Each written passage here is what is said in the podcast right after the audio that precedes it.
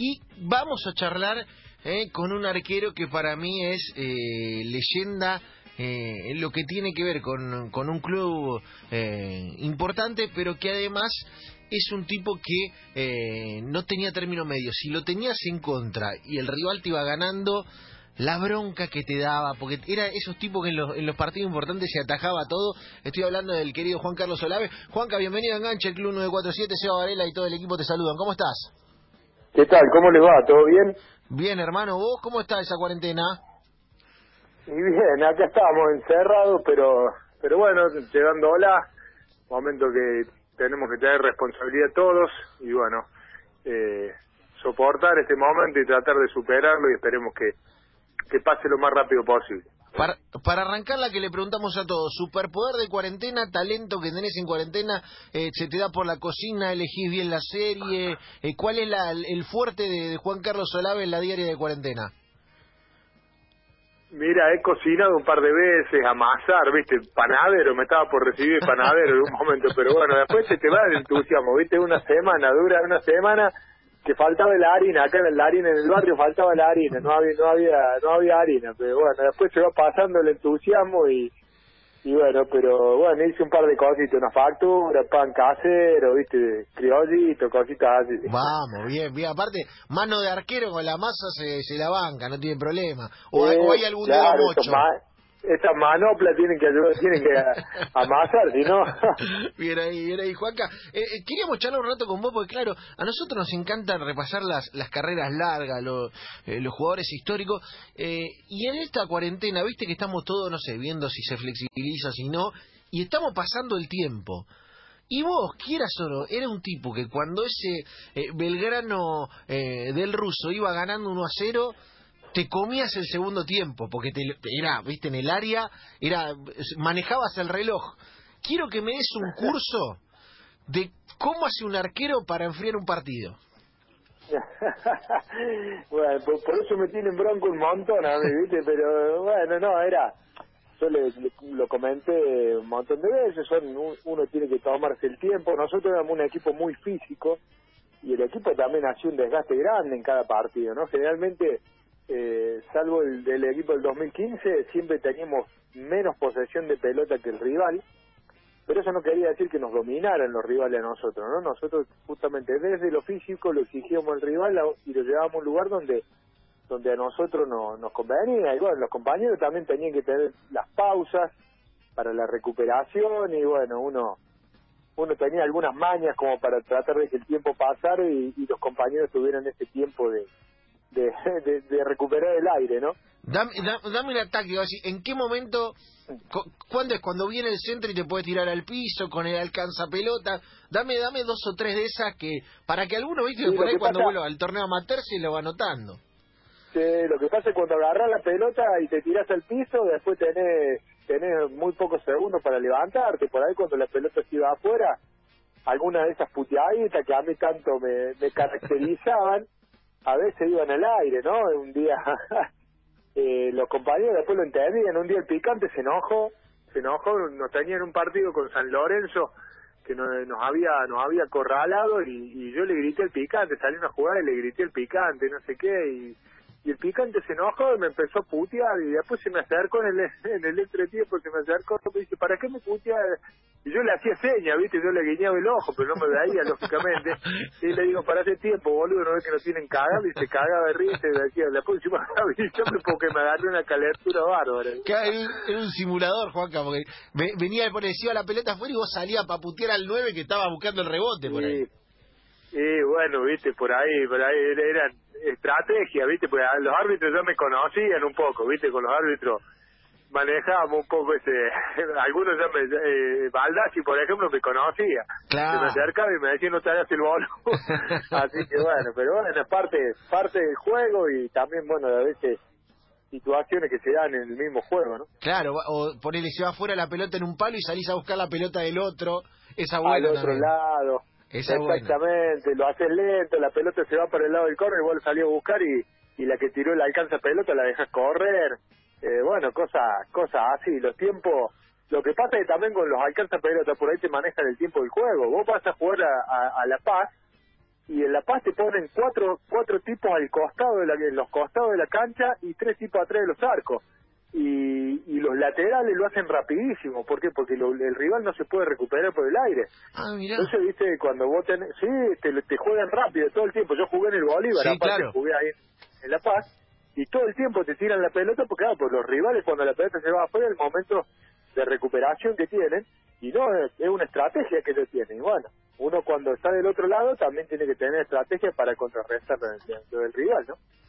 Mirá vos, esa en Bolivia no la tenía, ¿eh? Sabés que es un- una bidoneada de Bolivia que me, que me encantó. Te ponen más alcanzapelota, claro, para que la pelota ni bien se va, venga de vuelta el juego y el equipo que no está acostumbrado a la altura pueda jugar. Jugaste allá, claro, arrancaste eh, casi en el, en el comienzo de tu carrera eh, en Bolivia. Eh, contame cómo era, eh, ¿jugaste en la, en la altura, me imagino? Eh, te, Claro. te habrá costado. Sí, sí que costó al principio, los primeros 20 días me costaba, eh, me costaba el entrenamiento, yo lo quería hacer al, al- a la par de todos y el técnico me decía, no, tenés que ir despacio. Eh, y bueno, la idea de eso es que no pierda el, el juego, no pierda el ritmo. Y bueno, después, eh, lógicamente, vos allá, allá jugás con, con, con ese tipo de estrategia, ¿no? El, el rival siempre busca un tiempo más, hace todo lento, y vos cuando jugás en, en la altura, con, eh, cuando sos del lugar, eh, tenés que hacer todo rápido, ¿no? Entonces, bueno, el rival siempre te hace todo lento, se va la pelota afuera, se tiran al piso, un montón de, de cuestiones que utilizan para poder recuperarse y, y vos no, vos, viste, vos tenés que estar al palo para que ellos no logren no logren asentarse, ¿no? Claro, y me imagino que llegaste aparte y vos querías demostrar rápido, viste, ponerte a tono, estar por ahí más fino que el resto.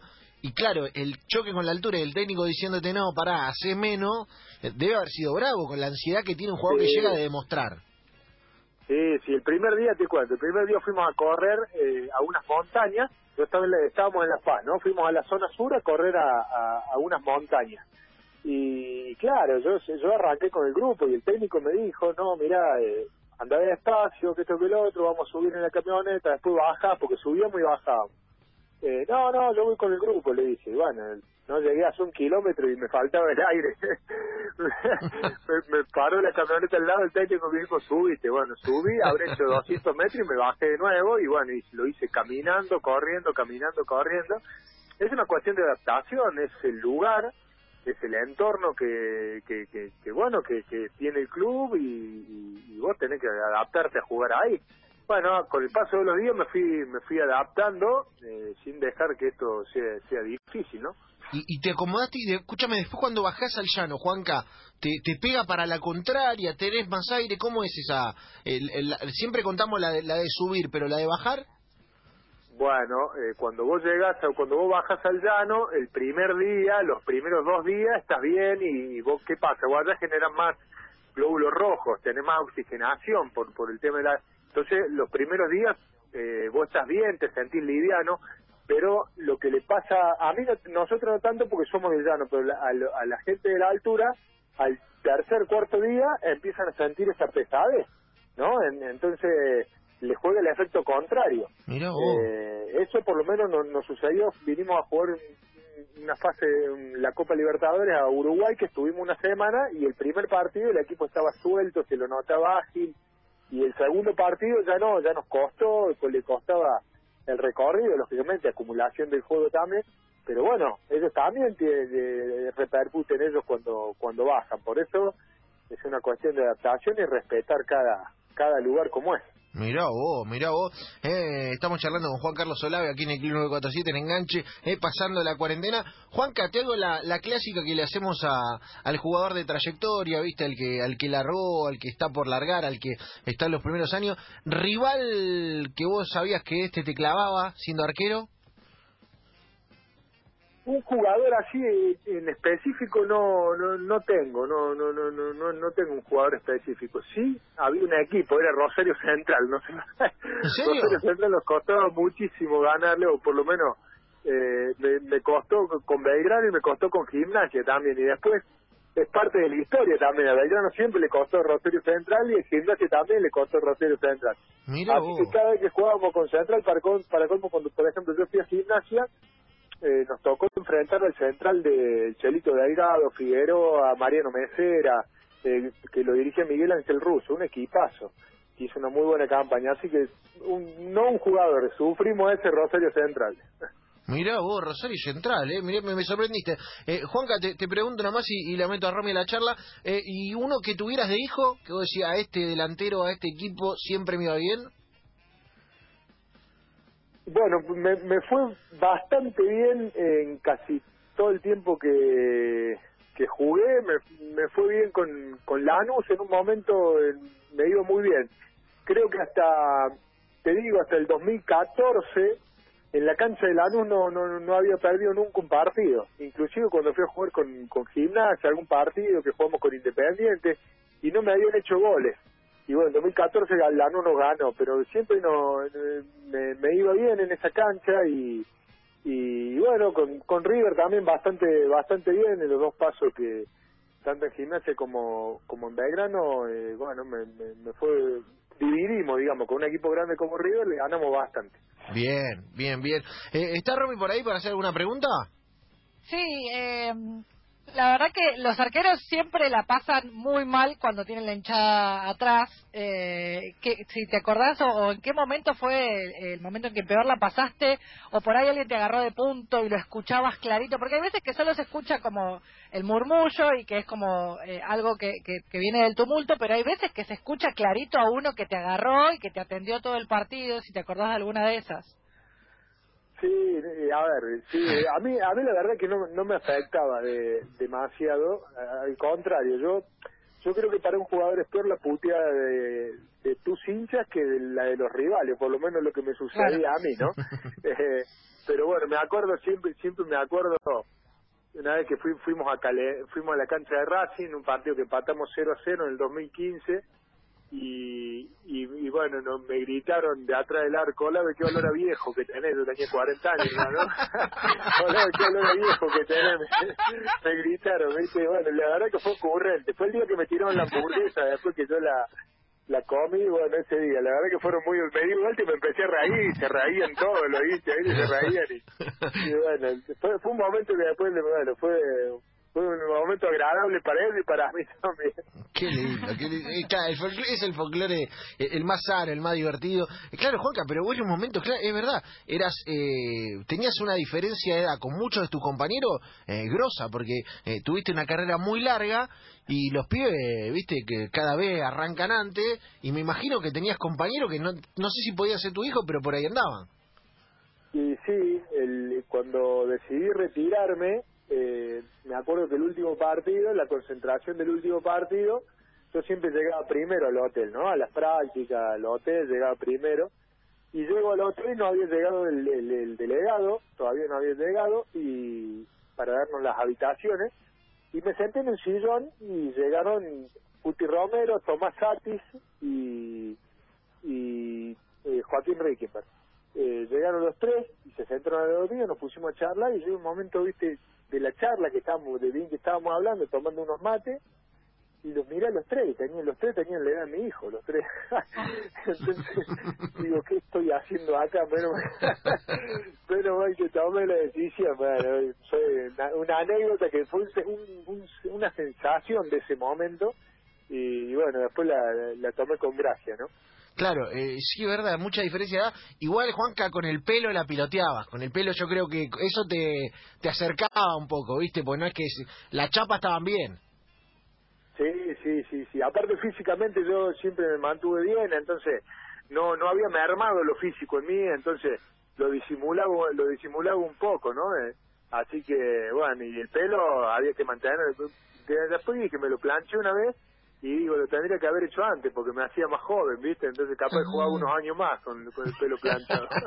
Era bueno. Igual los, arqueros, igual los arqueros hacen un pacto con los entrenadores de arqueros cuando comience la temporada donde se los llevan para decir que van a hacer un ejercicio específico y en realidad están charlando tú y entrenan menos. Por eso también le dura más el No, eso, eso, ahí, ahí te lo voy a discutir. Eso es un mito. Eso es lo que dicen todos los jugadores. Pero después, ¿sabes qué hacíamos nosotros en la pretemporada? Porque siempre nos decían lo mismo, ¿viste? Ellos corrían, iban, venían.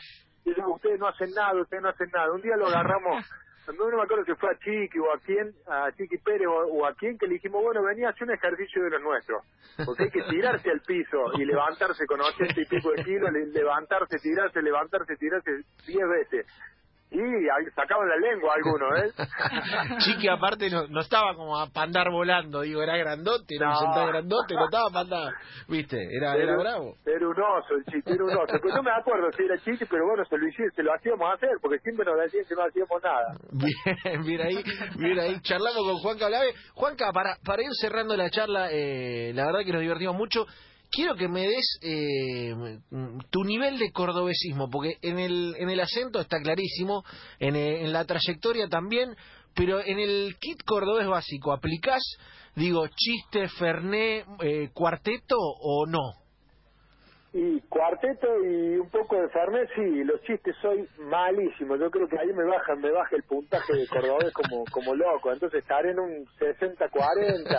Por la tonada también, capaz que puedo llegar a un 65, pero si un cordobés no sabe cortar chistes, baja mucho de escalones, ¿no? Claro, claro, claro. Es, viste, es casi el kit básico. Ferné, aparte, me dijiste un poco, como que no me lo defendiste mucho el Ferné. No, no, no, porque tampoco he estado muy acostumbrado a, a, a- tomar, digamos, tampoco soy un alcohólico. Acá el Fernet el postre del asado, ¿no? Usted allá se compra un helado, nosotros acá en Córdoba, el postre, acá no hay postre, el, el postre del Fernet. Pero bueno, Claro. algunos lo mastican y otros lo tomamos con moderación, eso- por eso te decía, ¿no? Me gustó esa frase, te digo, podría ser el prólogo de un libro. Eh, el Ferné es el postre del asado. Usted allá compra el helado, nosotros tomamos Ferné. Podría ser la arranque de una biografía, pero perfectamente.